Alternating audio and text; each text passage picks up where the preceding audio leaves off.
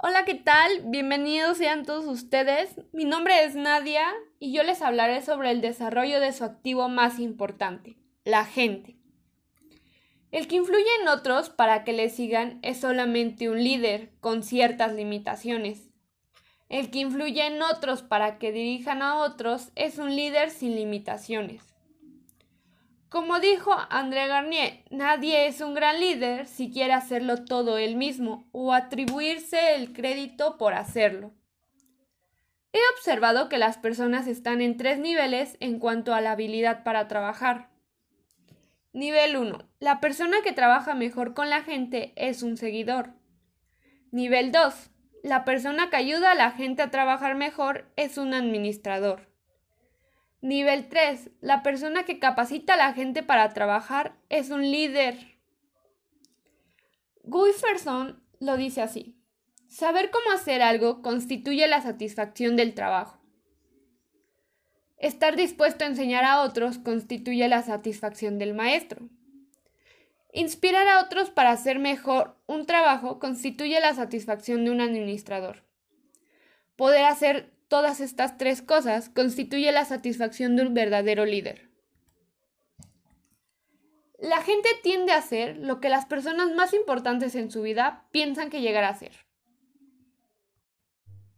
Pero bueno, veamos qué es una suposición. Es una opinión de que algo es verdad.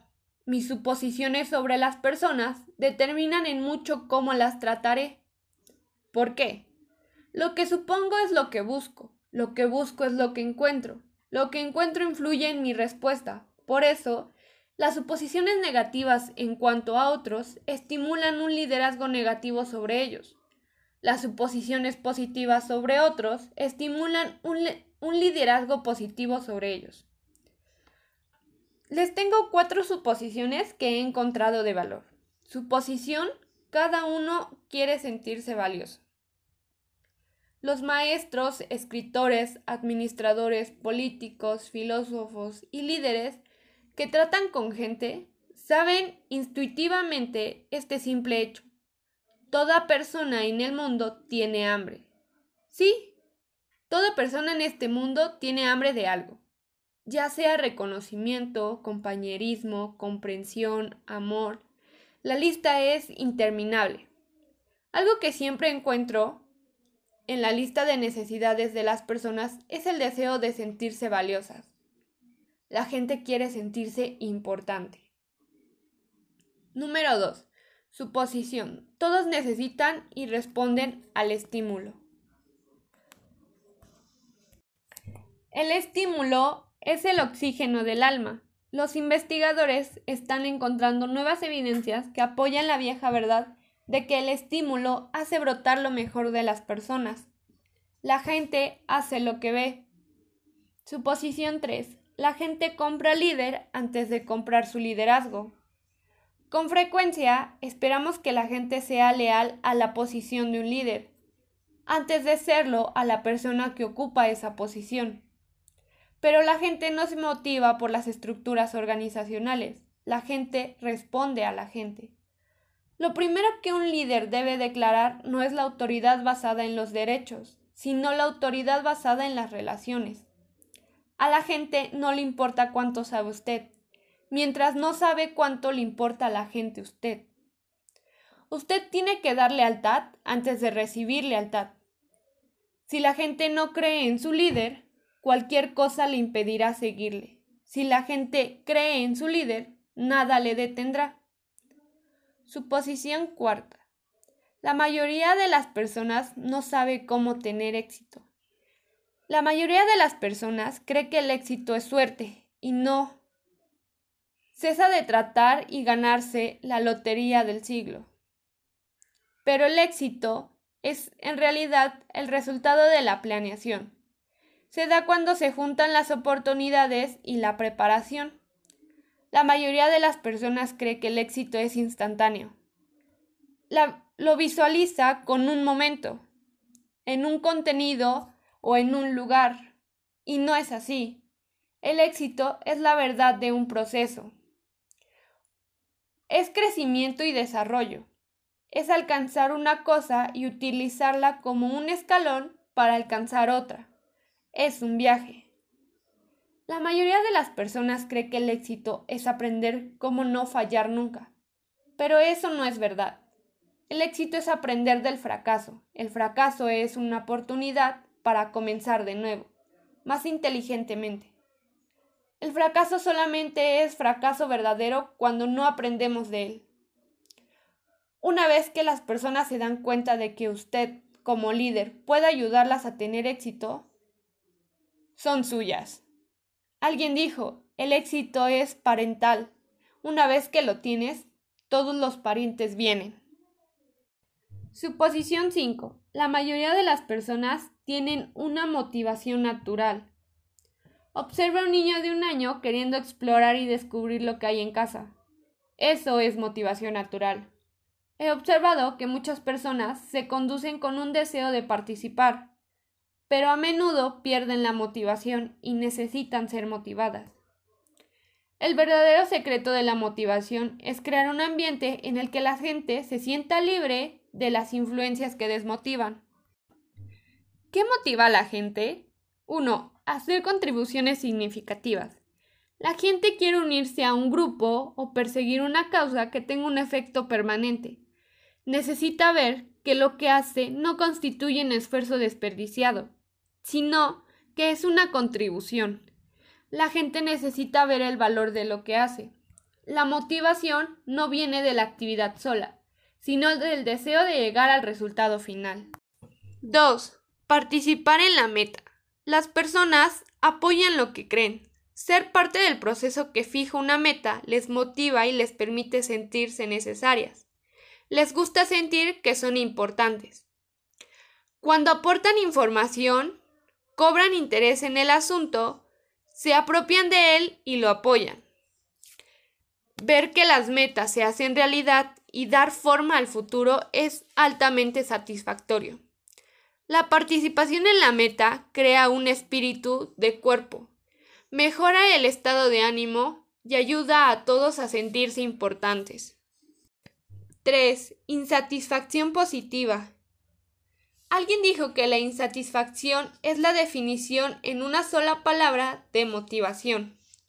La gente insatisfecha presenta un alto grado de motivación porque ve la necesidad de un cambio inmediato.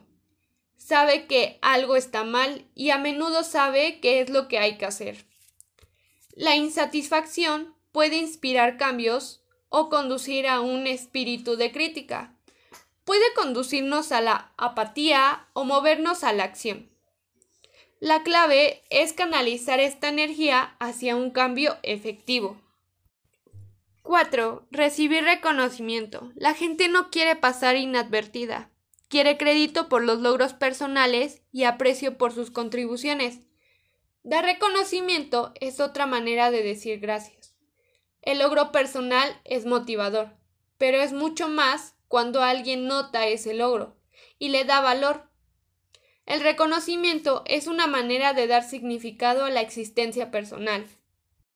5. Tener expectativas claras. La gente se siente motivada cuando sabe qué debe hacer y tiene la seguridad de hacerlo.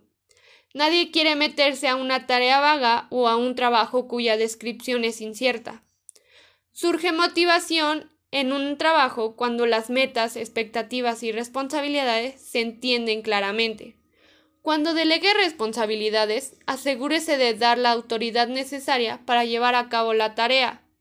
La gente cumple mejor cuando tiene el control sobre su trabajo y su tiempo. ¿Qué desmotiva a la gente? 1. Ciertos patrones de conducta pueden ser desmotivantes. A veces actuamos de cierta manera sin darnos cuenta de la influencia negativa que produce en otros. 2.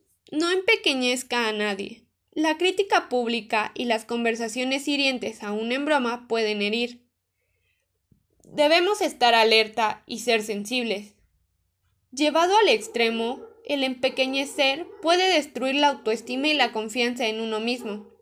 Si tiene que criticar, recuerde que necesita nueve comentarios positivos para balancear una corrección negativa. 3. No manipule a nadie. A nadie le gusta sentirse manejado o usado. La manipulación, no importa cuán ligera sea, derriba las paredes de confianza en una relación. Ganamos más sentido siendo honestos y transparentes que siendo astutos y mañosos.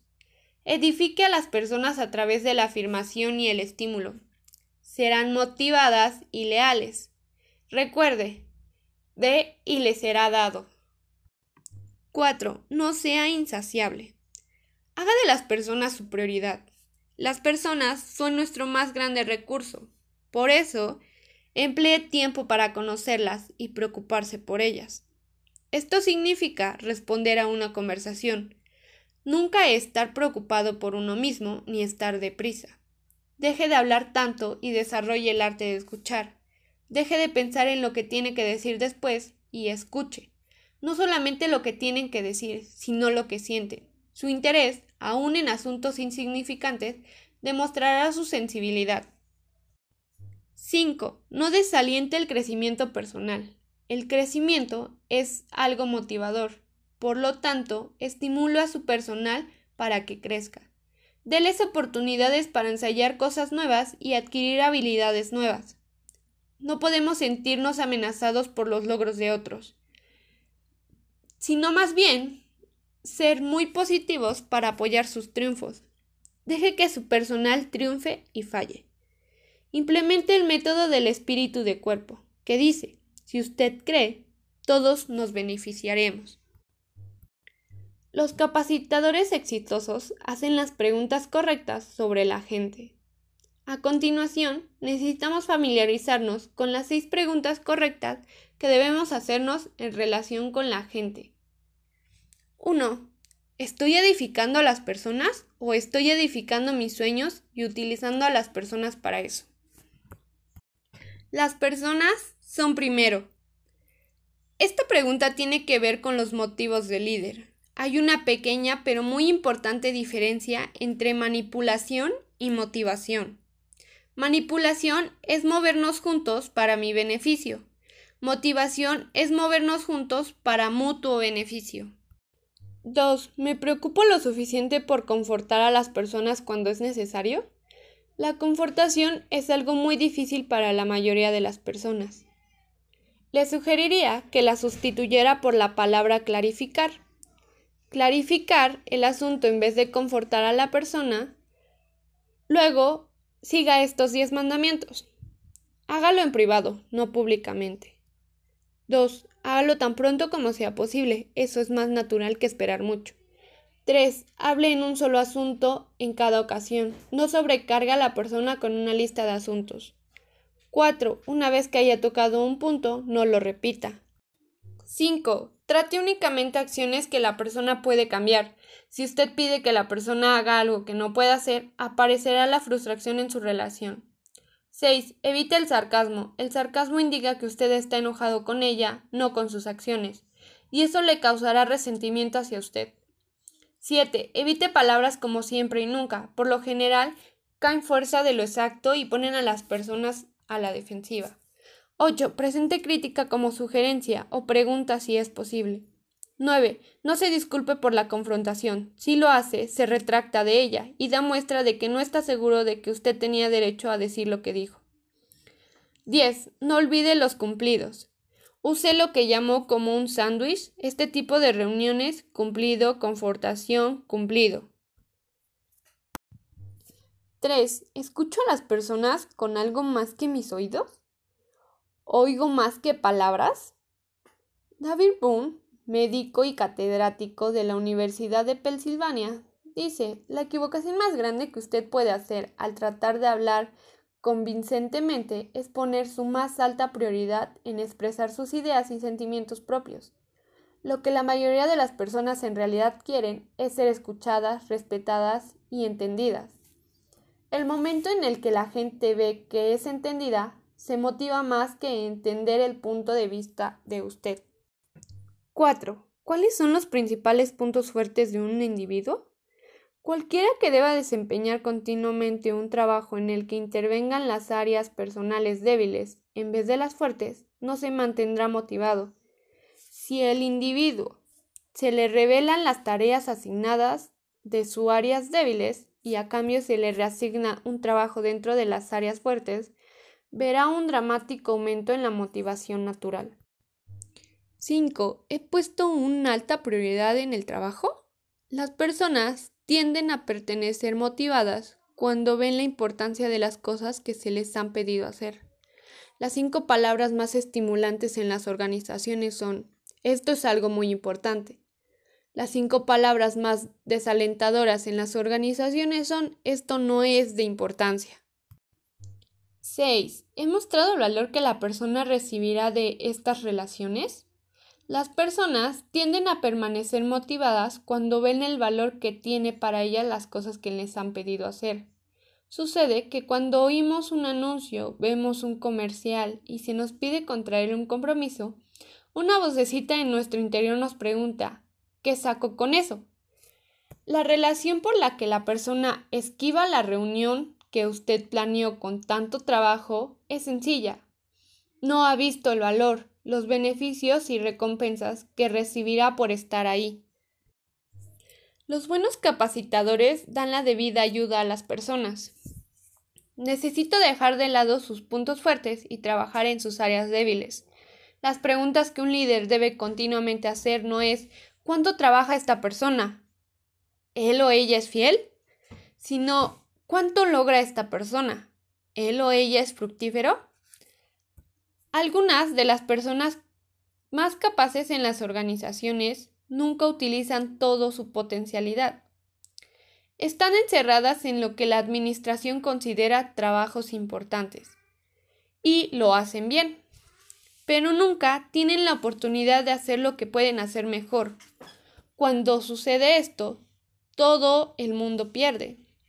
Las personas pierden por falta de oportunidad y falta de satisfacción en el trabajo la organización pierde porque desperdicia algunos de sus activos más valiosos.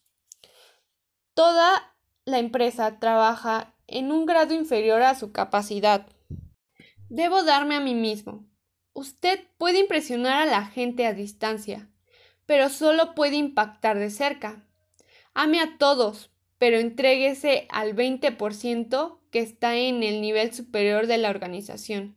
Anima a todos guíe a pocos, sea transparente con ellos, desarrolle un plan para su crecimiento, sea un equipo. Debo darle título de prioridad. Como Sidney Harris cree que las personas quieren ser apreciadas, no impresionadas, quieren ser consideradas como seres humanos, no como cajas de resonancia para emitir los egos de otras personas. Quieren ser tratadas como fines en sí mismas, no como medios para la gratificación de la vanidad de otros. Debo darles todas las oportunidades para tener éxito. Mi responsabilidad como líder es brindar ayuda a los que trabajan conmigo dándoles una excelente atmósfera de trabajo, las herramientas adecuadas para trabajar, un programa de capacitación continua, un excelente personal para quien trabajar, una visión que impulse a trabajar. Pero bueno, para finalizar, los grandes líderes siempre dan a su gente una ventaja inicial sobre la que da el líder promedio. Los líderes excelentes añaden valor a su gente y la ayudan a ser mejor de lo que sería si trabajara solo. La primera pregunta que un líder debe responder es ¿cómo puedo ayudar a los que están a mi alrededor a tener más éxito? Cuando se encuentra la respuesta y se implementa, todos ganan. Pero bueno, un gusto estar aquí con ustedes. Esto sería todo de mi parte. Gracias por su atención.